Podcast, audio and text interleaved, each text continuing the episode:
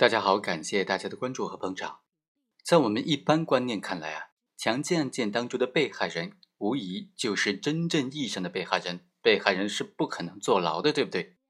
要坐牢的只有实施强奸犯罪的那个强奸犯，对不对？但实际上呢，在司法实践当中，这个变数啊是非常大的。强奸案件当中被强奸的这个被害人呢，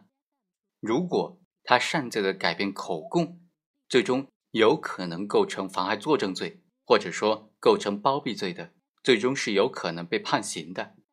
比如说，今天要和大家简单的介绍这个案件，就告诉大家一个道理：在强奸案件当中，如果被害人改变口供，是有可能被判刑的。我们来简单看一下这个案件。二零一五年的八月七日，冯某因为涉嫌强奸小李，被公安机关刑事拘留了。冯某的家属得到这个情况之后，就通过各种途径寻找到了小李，协商处理，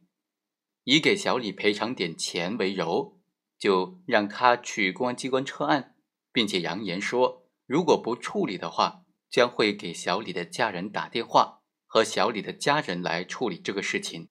被害人小李非常害怕家人知道这个事情，就给她的男朋友常某来打电话告知这个事情。常某就告诉他说：“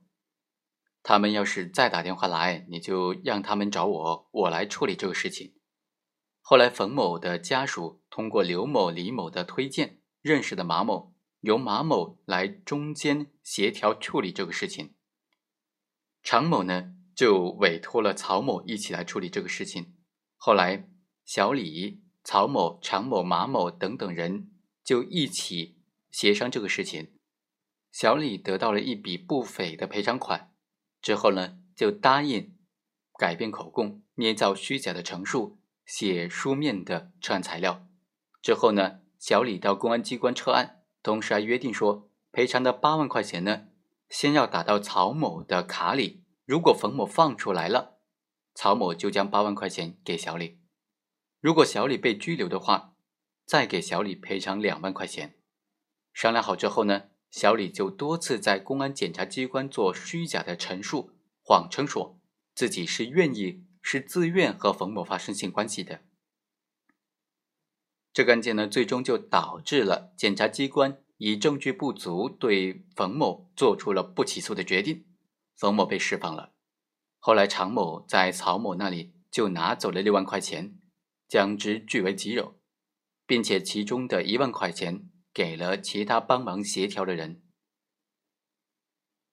这个案件呢，公诉机关就认为常某、曹某和马某通过教唆的的手段指使他人作伪证，他的行为触犯了刑法第三百零七条的规定，应当以妨害作证罪追究他们的刑事责任。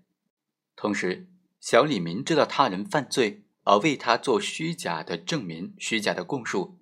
他的行为符合刑法第三百一十条的规定，应当以包庇罪追究他的刑事责任。那这个案件法院是怎么判的呢？法院就认为，常某、曹某、马某为了使冯某逃避法律追究，通过许诺钱财煽动小李为冯某做伪证，他的行为。都属于侵犯了国家司法机关的正常活动的行为，所以都构成妨害作证罪。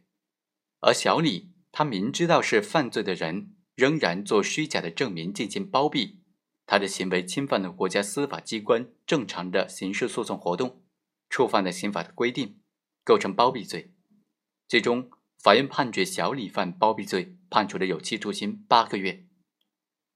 好，以上就是本期的全部内容，我们下期再会。